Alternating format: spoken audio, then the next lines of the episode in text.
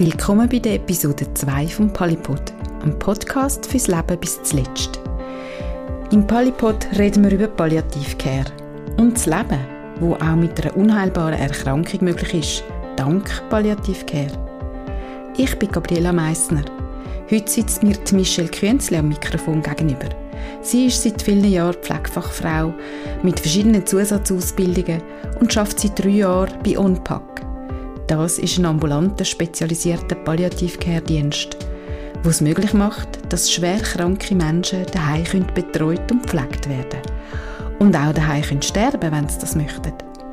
Die Zahlen sind eindeutig. 73 Prozent von allen Schweizerinnen und Schweizer wettet ihre letzte Lebenszeit daheim können sein. Das klingt aber nur bei gut 20 Prozent. Alle anderen sterben in einer Institution oder in einem Spital.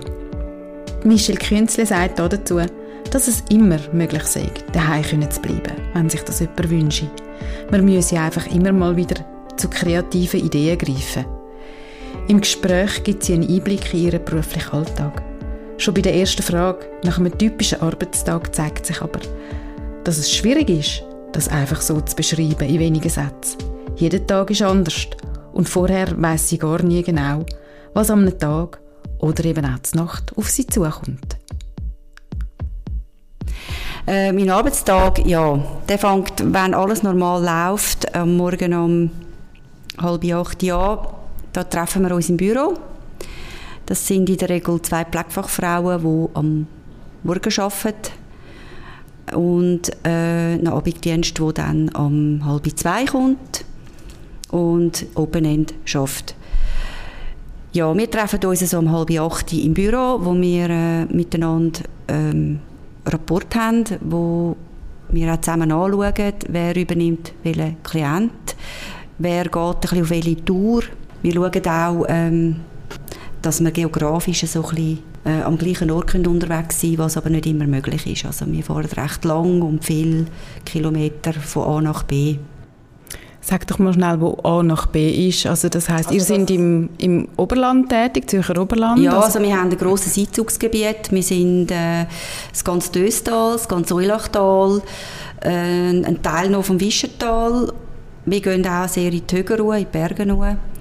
Dann haben wir ein paar Gemeinden noch im Zürich Oberland und Stadt Winterthur. Mhm. Ja, das kann sein, dass man äh, im Töstal startet und dann fährt man auf Winterthur und dann fährt man von Winterthur auf Hagenbuch und dann fährt man von Hagenbuch wieder auf Winterthur und dann von Winterthur wieder auf Russiken, je nachdem halt, mhm. wo, wo die äh, Klienten daheim sind. Das braucht ja, ein bisschen Geduld auch im Verkehr. Es ist äh, zum Teil steht man auch lange im Stau und muss sich eigentlich immer konzentrieren. Also, ja, ich fange eigentlich meinen Tag konzentriert an und das zieht sich durch den ganzen Tag durch. Sei es beim Klienten ist man konzentriert, im Auto ist man konzentriert, man ist eigentlich immer mit allen Sinnen unterwegs. Dann äh, macht man so ein bisschen ab, ähm, wer geht wohnen, geht die Psyche machen, die Einsätze gehen manchmal länger, manchmal sind sie kürzer. Wir wissen einfach auch nie, was wir antreffen. Es ist immer spannend. Okay. Ja, und dann tue ich die Tour abfahren und mache die Psyche daheim. Also das ist vorabgesprochen, also du weißt im Prinzip, was dich erwartet, oder kann sich das auch den Tag durch verändern? Ja, also in der Regel äh, sind das Klienten, wo ich äh, Diagnose kenne, aber wo ich ähm, nie weiß, was ich antreffe, weil je nachdem in welcher Phase der Mensch sich befindet von seiner Erkrankung, kann es sein, dass sich die Situation sehr schnell auch verändert und verschlechtert. Ja, dann rührt es mir eigentlich so ein bisschen meine Tour durcheinander. Also ich muss dann wirklich anfangen, Prioritäten setzen, ähm, Termin verschieben, den Leuten anrufen, heute komme ich bei Ihnen, zum Beispiel jetzt erst am Nachmittag.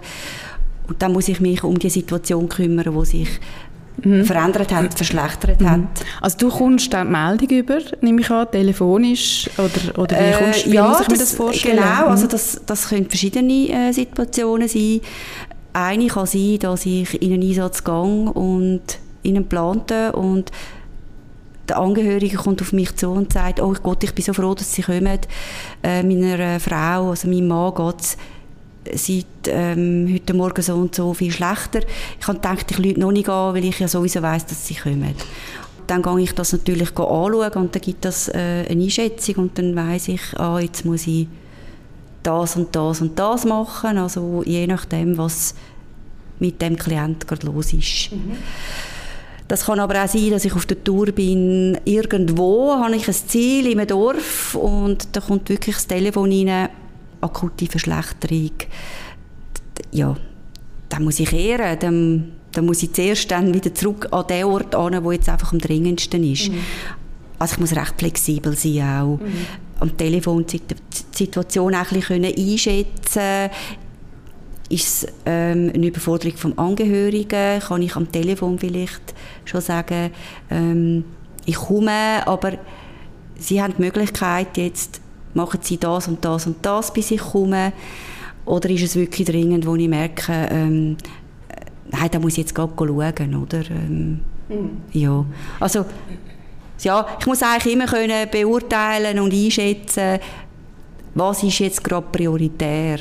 Kann etwas noch warten? Ja, nein. Mhm. Aber immer äh, natürlich auch so unterwegs sein mit einer gewissen Sicherheit auch für mich. Also ich bin nicht 144, ähm, wo jetzt da einfach das Martinshorn oben an kann schrauben beim Auto und dann flitze ich dort an, sondern auch immer ein bisschen mit einer gewissen Sicherheit, mit einer Ruhe, ja, das Ziel auch gut zu erreichen natürlich, ja.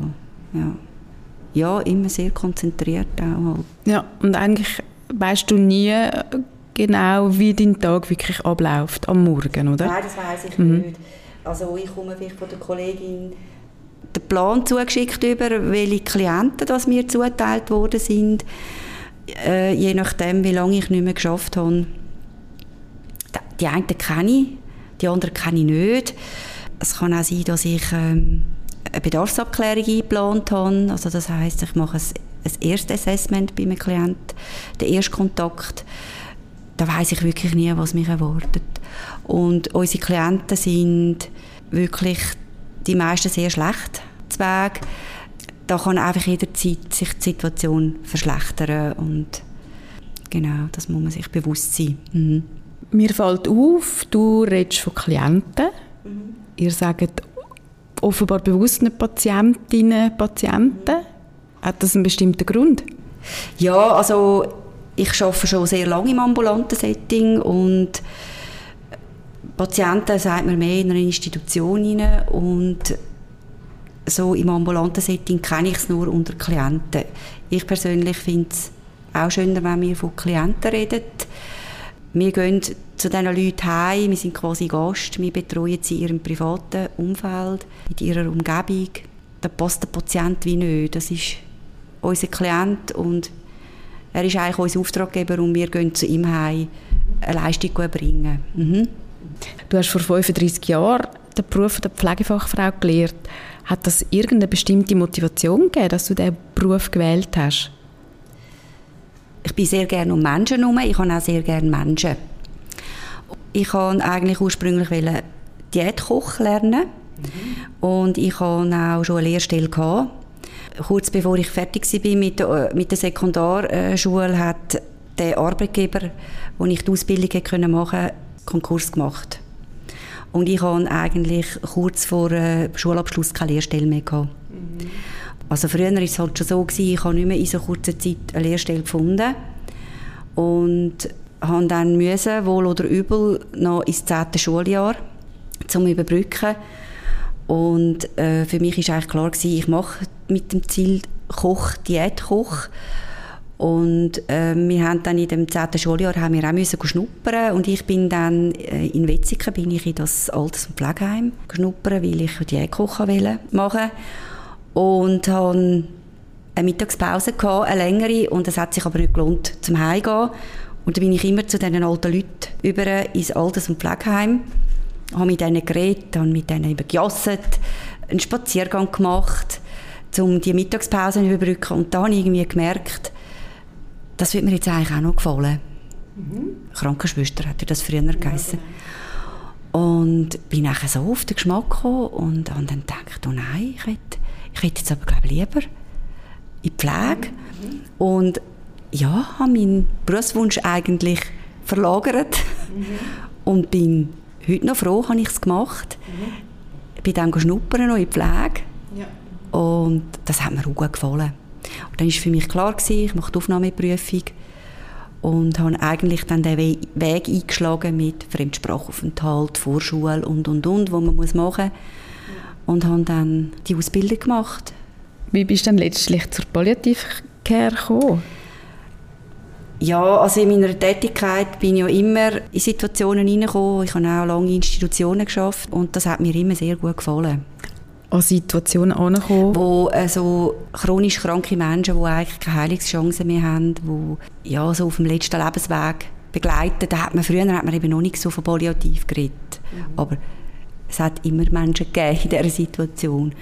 Und da habe ich gemerkt, das hat mir eigentlich immer gefallen, dass das Optimum können noch für den Menschen zu machen. Ganz speziell auf den Geschmack bin ich eigentlich auch. Ich habe sehr viele Jahre in einer Spitex geschafft äh, als Stützpunktleitung mhm. und habe hier schon mit äh, Corinna Günther, die Umpack gegründet hat, eine Bekanntschaft machen. Sie ist eigentlich ähm, mein Team gewesen. Wenn ich Unterstützung gebraucht habe, hat sie unser Team unterstützt. Und so bin ich natürlich immer mehr vertieft in das Fachgebiet hineingekommen auch, habe auch gesehen, ja, was alles läuft in dem Thema Palliativcare und das habe ich immer sehr spannend gefunden und habe so gedacht, ah, da will ich mich auch noch vertieft weiterentwickeln. Ja, das ist eigentlich so der Übergang dann geworden auch, dass ich dann am Schluss auch zu OMPAC gewechselt habe, in ein spezialisiertes Team, auch nach diversen Ausbildungen, die es natürlich auch braucht. Ja, genau. Was ist dann die Herausforderung oder was, was hat dich besonders gereizt, äh, in einem ambulanten Team zu arbeiten? Also du bist ja total auf dich allein gestellt. Ich stelle mir jetzt noch vor, so in einem Spital oder in einer Institution hast du immer ein Team im Rücken, wo, wo mhm. du eigentlich jederzeit kannst darauf zugreifen Wenn du mhm. allein unterwegs bist, irgendwo im Zürich-Oberland, hast du eigentlich niemanden. Ja, das ist eben das, was ich jetzt persönlich gerne habe. Ich muss dazu sagen, äh, vielleicht vor 20 Jahren hätte ich das noch nicht können. Ich habe sehr viel Berufserfahrung und ich habe mich auch sehr weiterentwickelt immer. Also ich habe immer irgendwo eine Weiterbildung gemacht. Das ist einfach mein Naturell.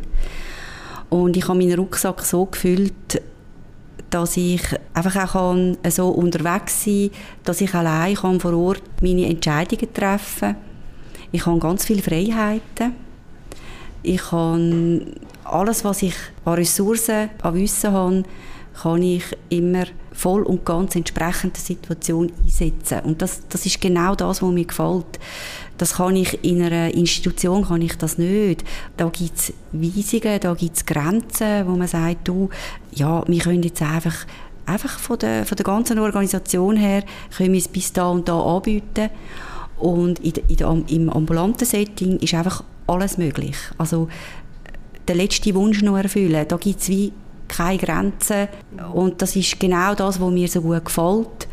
Das Optimum noch rausholen, an Lebensqualität können für so einen Menschen, der betroffen ist in dieser Situation von unheilbar krank. Was ist noch alles möglich an Lebensqualität und was kann ich dazu beitragen? Das ist das, was mich bis jetzt antreibt. Für mich ist das etwas vom Schönsten, was es gibt. Und wenn ich kann nur eine Empfehlung abgeben oder eine Möglichkeit schaffen, ob ich es jetzt selber kann oder nicht, aber ich weiß darum, ich habe eine Adresse oder ich kenne jemanden oder zum können den Klient, also den Betroffenen und sein Umfeld natürlich ähm, auch in dieser schweren Zeit zu begleiten und eine Möglichkeit zu schaffen, eine Atmosphäre, dass es eben nicht immer so schwer ist auch, mhm. oder? Das finde ich noch wichtig. Es gibt auch in dieser Phase gibt's gute Momente, wo man arbeiten kann. Bis zum Schluss zum Teil, oder? Mhm. Und das ist das, wo, wo, ja, was ich sehr gerne mache auch und was mich motiviert. Mhm. Ja. Mhm. Das nimmt gerade ein bisschen meine nächste Frage vorneweg. Ich kann eigentlich fragen, wie nah dass ihr den Patientinnen oder respektive jetzt die Klientinnen sind. Wie nah sind ihr dran? Also wie wichtig ist jetzt halt auch, dass die Frequenz kommt? Es ist ganz klar ein, ein ganz enge Beziehung. Also man macht ja auch einen Beziehungsaufbau in einer außerordentlichen Situation. Das darf man nie vergessen. Und da wird man für den Klient und für die Angehörigen wird man zu einer ganz wichtigen Person, die Sicherheit vermittelt, ähm, allzeit erreichbar, Tag und Nacht. Da steht natürlich auch ein ganzes Team dahinter, das kann man gar nicht allein machen. Aber äh, ich werde natürlich zu einer ganz zentralen Person.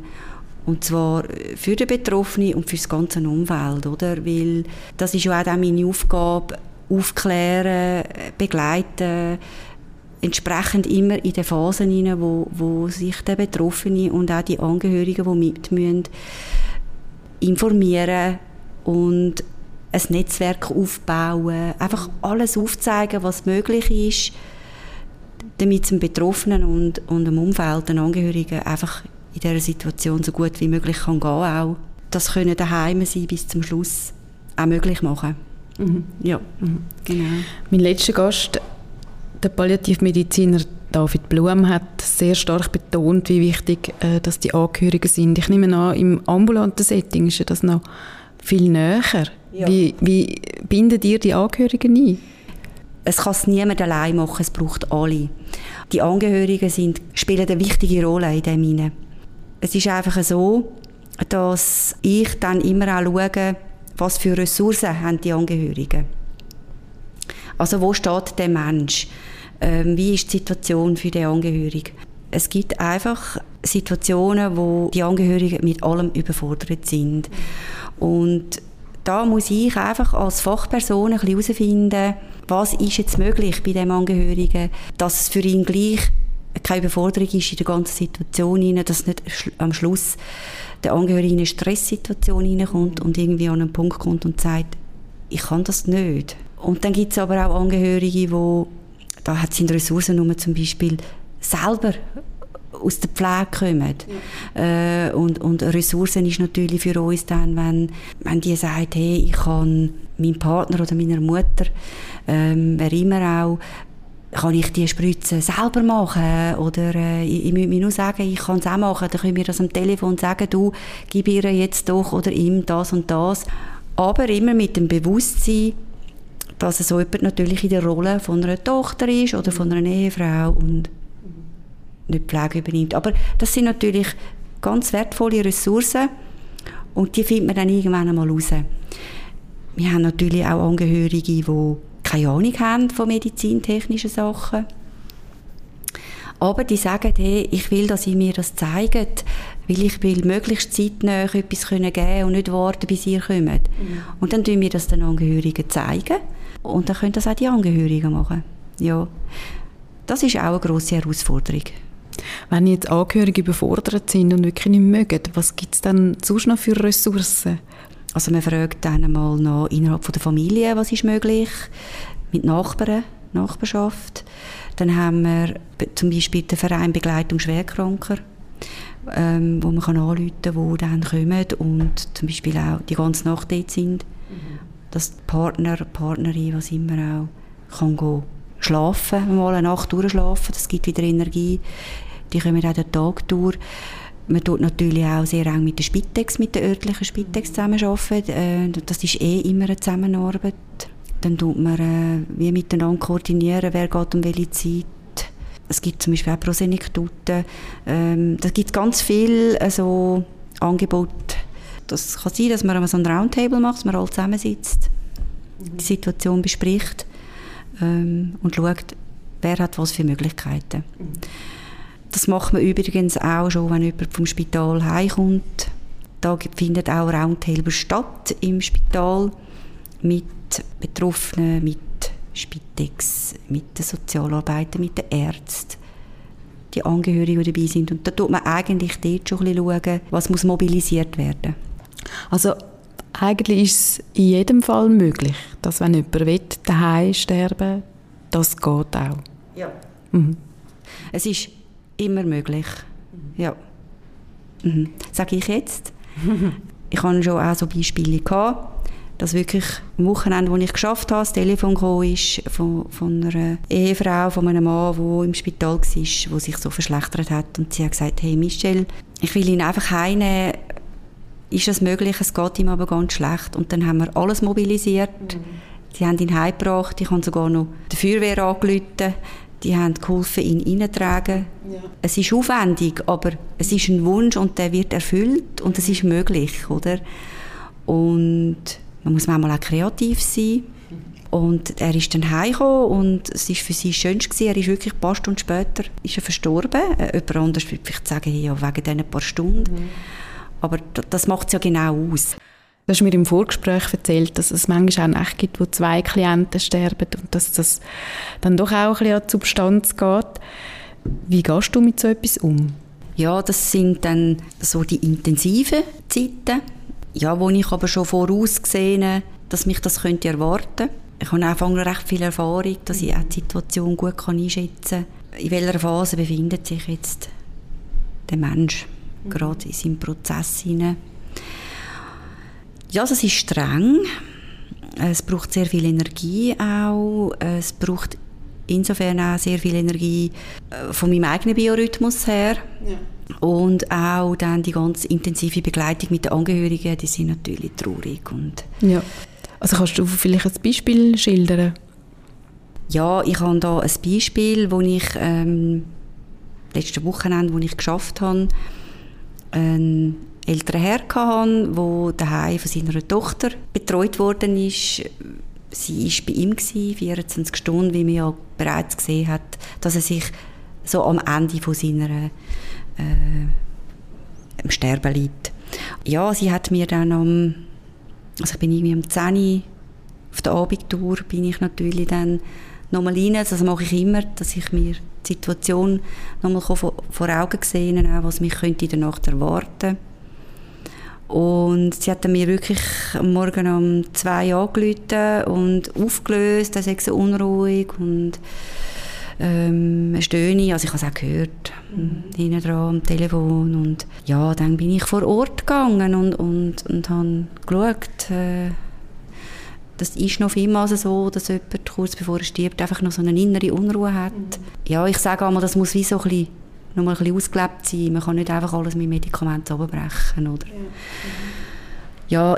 ich habe dann ihm etwas gegeben und habe auch eben mit der Tochter geredet, ihr erklärt, dass das ein Stück weit normal ist mhm. und dass er jetzt in die Phase von seinem Sterben eingetreten ist. Das ist ganz wichtig dass sie verstanden hat, mhm. was mit ihrem Vater passiert und habe ihr auch können zum Teil schon ein bisschen sagen, was noch könnte kommen, auch vom Aussehen her, wie sich sein Gesicht könnte verändern, die Atmung. Ja, und dann bin ich schnell mal eine Stunde, zwei dort und dann gehe ich heim ich gehe immer heim, wenn sich die Situation beruhigt hat. Dann liege ich ins Bett und äh, muss ja zuerst auch mal oben runterkommen. Und dann kann es sein, dass nach einer Stunde schon wieder läutet. Er hat sich verschlechtert, können Sie noch mal kommen oder kannst du noch mal kommen, je nachdem. Ja, und dann gehst du wieder vor Ort und dann tritt vielleicht die Phase vom Sterben ein und dann bleibe ich dort.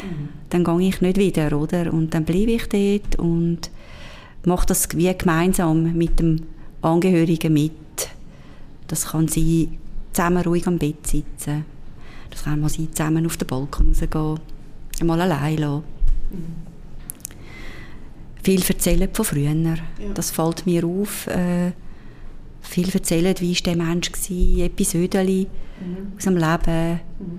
Schöne Sachen, traurige Sachen. Und dann sitze ich da und höre zu. Und ja, es ist immer sehr spannend, aber es ist auch sehr streng. Mhm. Einfach von, von der Energie, die es braucht, will ich mich voll und ganz reinbringen. Was ich mache, ist, ich habe eine ganz eine gute Balance, Work-Life-Balance, wie man sagt. In der Regel, wenn ich keine Picke habe und fertig bin mit Arbeiten und ich zur Haustür reinlaufe, dann kann ich abschalten. Dann, dann bin ich in erster Linie Michelle, eine Mami von zwei Töchtern, Erwachsene, Kollegin, was immer auch. Aber ich bin dann nicht mehr Pflegefachfrau. Und kann mich sehr gut abgrenzen auch. Ich habe Hobbys, die ich kann. Also ich tue sehr viel lesen, ich mache Stepptanz, ich habe gerne Musik. Ich habe einen sehr schönen Freundeskreis, ich habe sehr viele schöne, gute äh, Beziehungen, wo, wo, wo ich auch einen Austausch haben kann, sei es jetzt aus der Profession heraus, also dass meine Freundinnen auch in der Pflege arbeiten. oder mit Menschen, die aus einem ganz anderen Setting kommen, was einem gut tut. Ja, das habe ich in den letzten Jahren gelernt. Das kann ich recht gut. Ich brauche auch sehr viel Zeit für mich allein. Die nehme ich mir auch. Wo ich mich ganz äh, gezielt kann erholen kann, mit in den Tag hineinleben und das machen, was ich gerade will. das ist etwas, wo, wo ich gut kann. Also du nimmst es nicht heim, verstehe ich das ja. richtig? Und du hast auch Sachen, die du kannst machen kannst, um regenerieren, um wieder Energie ja. tanken. Ja. Gibt es aber gleich, ich frage jetzt trotzdem, mhm. gibt es gleich Situationen, die für dich schwieriger sind, als wenn jetzt, ich sage jetzt, ein 85-jähriger ja. Mensch mhm. muss sterben? Ja, das habe ich ganz klar. So Situationen ist vor allem dann, wenn eine junge Mami oder ein junger Papi betroffen sind. Da, also da bin ich dann wirklich einmal auch traurig. Ja, wenn ich weiß eine 38-jährige Mami und das sind Kinder zwei und vier Jahre alt. Ich bin selber Mami mhm. und ich weiß einfach, die Frau kann einfach ihre Kinder nicht mehr sehen aufwachsen und sie weiß genau, dass sie eine unheilbare Krankheit hat und jeder Tag ist eigentlich ein Geschenk und der Partner, der seine Frau verliert, das Mami von seinen Kind, das ist etwas, das belastet mich. Und das kann ich nicht einfach so wegstecken. Mhm. Ja. Wie gehst du mit dem um? Ja, da, da tue ich, äh, suche ich den Austausch äh, mit meinen Kolleginnen. Ja, dann denke ich halt amix, das ist jetzt halt der Plan von dieser Frau. Ich muss es einfach annehmen. Es gibt einfach auch diese Situationen. Also, wie viele Eltern ihre schwerkranken Kind verlieren. Das sind so Schicksale. Und ich bin jetzt halt genau so einer Familie begegnet mit so einem Schicksal und habe es gesehen. Mhm. Aber wir haben es täglich um uns herum. Ja, es wird mir dann einfach wieder einmal mehr bewusst, wie gut dass ich es habe, dass ich so etwas nicht bis jetzt habe erleben auch. Mhm. Ja. Ich wollte fragen, hat das einen Einfluss auf dein Leben, wie du das Leben lebst, wie du das Leben auch nimmst? Ja, mhm, sehr. Also ich bin extrem genügsam und ich bin auch dankbar. Also ich schaue auch immer, dass ich immer etwas im Tag habe, wo ich kann sagen kann, das hat mir jetzt persönlich gut getan. Also mhm. ich bin achtsam mit mir und auch mit meinem Umfeld. Das ist mir ganz wichtig. Ich habe einfach nicht so große Ansprüche. Also ich bin relativ schnell zufrieden. Das, was ich habe, zum, zum glücklich sein und zum Leben, das habe ich. Also es ist Gesundheit, gesunde Kinder, in meiner Arbeit wird mir das natürlich viel bewusster. Mhm. Und ich weiß es eben auch zu schätzen. Mhm. Gehen wir mal noch auf den anderen Berufszweig, wo du tätig bist. Du arbeitest nicht nur bei ONPAC, sondern auch noch bei der Krebsliga im Begegnungszentrum Turmhaus in Winterthur. Was ist da deine Aufgabe? Da ist meine Aufgabe, Menschen, die betroffen sind, mit Angehörigen ihrem Umfeld vor allem zu beraten und zu begleiten. In dem Begegnungszentrum ist es eben schön, da braucht es keinen Termin für die Betroffenen und die Angehörigen. Da kann man einfach zwischen 10 und 17 Uhr, dann, wenn man wenn der Betroffene das Gefühl hat, jetzt brauche ich Unterstützung, dann kann er kommen. Und meine Aufgabe ist dann, den zu empfangen und einfach einmal anzuhören, was ist jetzt gerade der Bedarf und das kann sein, ich will einfach nur ein Psychlichen machen, ich will einfach anhocken, will einen Kaffee nehmen, ähm, ich will eigentlich nur ein altes Zeug schwätzen, weil alle, die bei uns am Tisch hocken, ist eigentlich klar, um was es geht. Dann manchmal gibt es auch ganz äh, schöne Gespräche, wenn wir am Tisch hocken, findet automatisch ein Austausch statt. Da muss ich eigentlich gar nicht so viel machen und habe jetzt schon oftmals erlebt, dass Betroffene reinlaufen, ich mich vorstellen und da sofort etwas ausbricht. Also die in einer Krise sind, wie sie gerade frische Diagnosen bekommen haben. Und dann hole ich die Menschen ab, gehe in einen Raum hinter und los einfach mal zu. Und mhm. Also das sind dann nicht die, die einfach nur das Käferchen kommen trinken, Nein. sondern die haben dann wirklich eine Krisensituation. Die sind in einer Krisensituation. Mhm. Ja, also äh, viele Frauen, oder, die frisch äh, zum Beispiel jetzt äh, erfahren haben, dass sie Brustkrebs haben, erfahren haben, was sie alles auf dem Programm haben und eigentlich gar nicht wissen, was auf sie zukommt. Mhm. Die kommen dann da an und, und sind verzweifelt. Ähm, ich habe doch Familien und Kinder und, und ja, da gilt es einfach zuhören. Ich sage einmal einfach alles einmal rauslassen, was, was gerade so auf dem Herzen liegt. Und dann probieren irgendwie gleich dem Betroffenen etwas mitzugeben, dass er nachher da wieder rausläuft und sich ein bisschen auch fangen auch, oder? Mhm. Ja, und eine Sicherheit hat auch, ich habe die und die Möglichkeit. Und das bietet natürlich also das Begegnungszentrum an, weil das sind ja alles, äh, wir sind ja alles Pflegefachfrauen mit Zusatzausbildungen und wissen Bescheid um die verschiedenen onkologischen Diagnosen auch und können daher auch die Fachberatung machen. Mhm. Mhm. Mhm. Das heißt, aber da hast du jetzt auch wieder ein, ein, eine Arbeit, wo du am Morgen nicht weißt, wer kommt und was passiert. Und also du ja, das ist ja so. Irgendwie.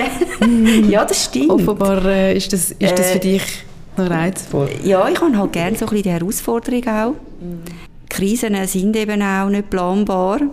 Und der Unterschied jetzt zu, zum ambulanten Arbeiten und da zum Begegnungszentrum ist, sage ich einmal, im ambulanten Setting gehe ich zu den Leuten heim, die Leute sehen mich immer rauslaufen. Mhm. Und da finde ich es noch schön, im Turmhaus sehe ich die Leute rauslaufen. Mhm. Oder, und die Leute sind, stehen ganz an einem anderen Ort. Und bei vielen ist ja eine Hoffnung da auch und eine Heilung da. Also, das ist ein ganz anderer Prozess, den ich da oftmals antreffe. Mhm. Das tut mir gut. Ich habe gemerkt, Hochprozent in einem ambulanten Team so arbeiten, ist auf die Länge einfach auch nicht gesund. Also ich habe auch gemerkt, ich ähm, brauche immer mehr Zeit, um mich zu erholen. Mir fehlt die Zeit. Und es hat ein bisschen angefangen zu an mir. Mhm. Ja, ich werde auch älter, ich merke, ich erhole mich auch nicht mehr so schnell. Und als ich das Inserat gesehen habe, von der Krebsliga im Turmhaus, dass sie jemanden suchen, das ist für mich wie zugeschnitten gewesen. Und ich dachte, ja, das wäre noch eigentlich eine schöne Kombi. Mhm. Und ich merke es jetzt schon, dass es ein guter Entscheid war. Auch, ja. Mhm. Der Fokus liegt ja da nicht auf der medizinischen Behandlung, sondern eigentlich total unterschiedlich. Also, was sind die häufigsten Bedürfnisse von den Besuchenden, die hier hinkommen? Ja, einfach das Gespräch. Mhm.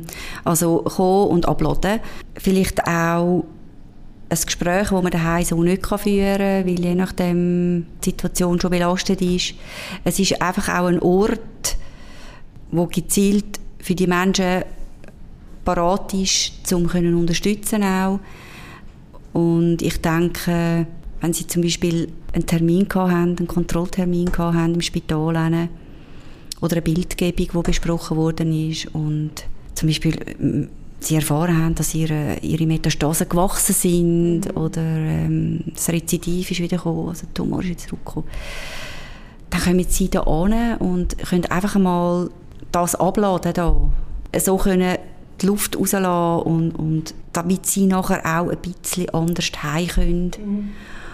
Und schon mal jemandem haben können sagen. Mhm. Mhm. Ja. Es geht ja vor allem ums, ums drüber reden, oder? Also ich meine, du kannst ja auch nicht Hoffnung versprechen, wenn Metastasen gewachsen sind oder wenn der Tumor wieder gekommen ist. Ja, also das sind intensive Gespräche und was ganz wichtig ist, ist so Gespräch, ist, dass man authentisch ist und ehrlich. Das ist aber gleich, wo ich arbeite oder wenn ich mit Menschen zu tun habe und Menschen begegne, ist das so und so, dass ich authentisch bin, ehrlich, aber dem Betroffenen gleich eine Möglichkeit geben, wo zum Beispiel ähm, Informationen, die ja jetzt da bei uns im Begegnungszentrum ja vorhanden sind, um etwas mitzugeben, was jetzt dem Betroffenen in dieser Situation könnte gut tun. Das können ganz verschiedene Sachen sein und das ein bisschen herausfinden, es ist schlimm, aber was machen wir jetzt mit dieser Situation? Was ist jetzt im Moment äh, für eine Möglichkeit da, wo, wo dir könnte jetzt in dieser Situation helfen? Das finde ich natürlich heraus, wenn ich in ein ehrliches, authentisches Gespräch hineingehe, oder? Und das braucht ein bisschen Feingefühl.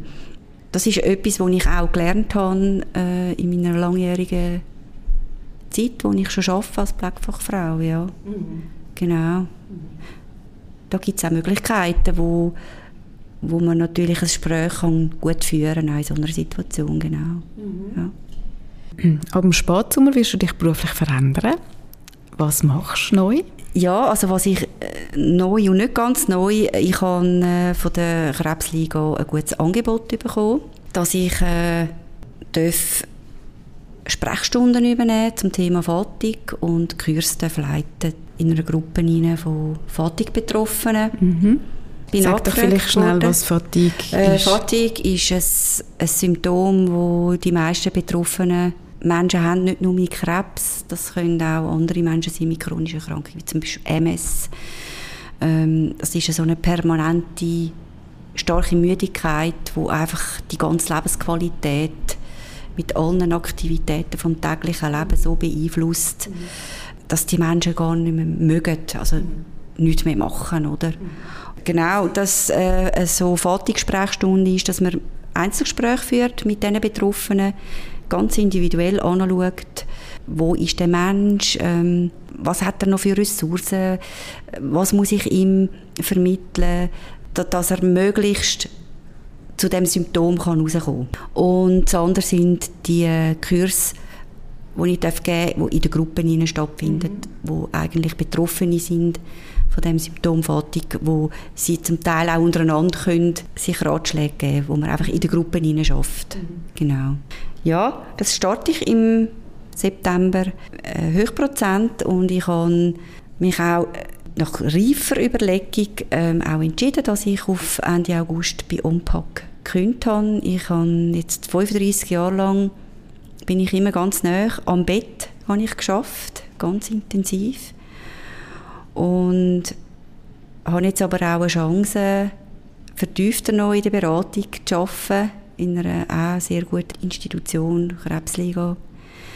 Und freue mich auch, dass ich jetzt mal geregelte Arbeitszeiten habe, mhm.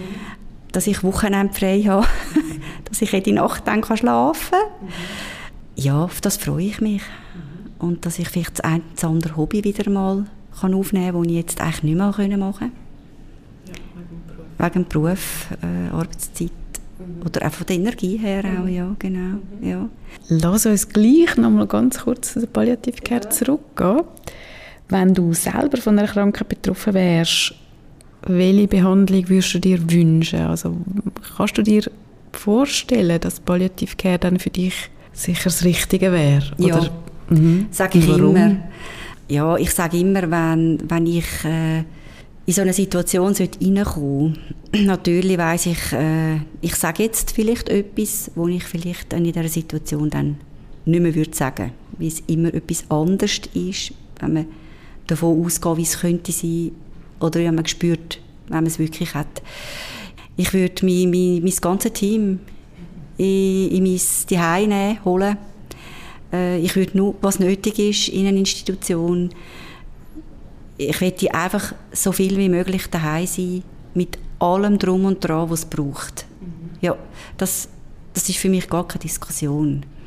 Ja, ich würde alles mobilisieren, wo ich weiß natürlich auch, was ich da kann mobilisieren. Ist für mich gar kein Thema. Ja, in so einer Situation würde ich auch gerne so begleitet werden. Mhm. Ja, auf jeden Fall. Jetzt schaust du auf Palliativcare dann irgendwann so ein bisschen eher aus der Distanz. Was wünschst du der Palliativcare? Wohin soll es gehen in der Zukunft? Also ich wünsche einfach der Palliativcare, dass sie sich noch weiter können etablieren in unserer Gesellschaft. Es fällt mir auf, es wissen noch eigentlich ganz viele Leute gar nicht, dass das überhaupt gibt und was das ist. Ich kann es auch verstehen, wenn man es nicht braucht. Und gleich ist es wichtig, dass man weiß, dass man die Möglichkeit hat, dass ähm, möglichst viele Fachleute sich auf dem Gebiet äh, weiterbilden und zwar in anderen Institutionen, in Pflegeheimen, äh, überall dort, wo eigentlich so eine Situation kann eintreten kann, nicht nur im Ambulanten. Und was ich mir auch würde wünschen ist so ein bisschen die Zeit, die es braucht vor Ort, wenn man in so, einer, in so einem Setting ist, wo einfach auch nicht abgerechnet kann werden. Mhm. Es ist halt einfach so, wenn man so schafft im ambulanten Bereich, geht man in so eine Situation hinein und es braucht immer eine gewisse Zeit, dass man in Beziehung kommt mit diesen Menschen.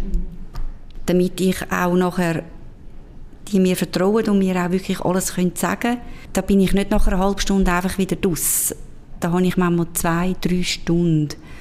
Dann mache ich nicht nur medizintechnische Sachen, dann mache ich viel Gespräche, die ganze Begleitung und die kann man einfach leider ähm, ist nicht alles abbrechenbar und führt oftmals auch zu Problemen von der Finanzierung auch von so Teams, oder? Ja, ja. Genau. Also eine bessere Finanzierung ja, für die denke ich jetzt so, mhm. ja, ohne dass ich jetzt zu fest politisch werden. Mhm. Die weiter gute Zusammenarbeit finde ich auch sehr wichtig, auch mit den Hausärzten, mhm. mit, mit allen Institutionen, wo, wo es braucht, dass mhm. auch die einfach auch das Wissen haben, um was geht es da eigentlich. Mhm. Ja. Also Sensibilisierung. Sensibilisierung, weiter. ja, genau, mhm. das ist ein gutes Wort. Ja. Mhm. Michelle, ja. hat mir mega Spass gemacht, mich mit dir zu unterhalten. Danke viel, viel mal. Du hast uns sehr viel Einblick gegeben in deine Tätigkeit bei, bei Unpack und bei der Krebsliga. Ich wünsche dir alles Gute für die Zukunft. Danke vielmals, Gabriela, für das Interview. Es hat mich sehr gefreut, dass du mich angefragt hast und äh, es ist für mich jetzt auch eine weitere Möglichkeit, um auf das Thema Palliativcare hinzuweisen und das auch ein bisschen zu sensibilisieren. Hoffen wir doch. Danke. Danke. Das war es schon von der heutigen Folge von Polypod, ein Podcast fürs Leben bis zuletzt. Danke fürs Zuhören und das Interesse am Thema Palliative Care. Schreiben Sie mir doch, was Sie für Fragen oder Themenvorschläge haben zu erreichen bin ich über die Facebook- oder die Instagram-Seite von Palipod oder per Mail unter info at wort- und textwerkstatt.ch. Sie finden mich auch auf LinkedIn, auf Facebook, Instagram oder Twitter. Bis gleich und leben Sie gut, weil das Leben geht bis zum letzten Schnuff.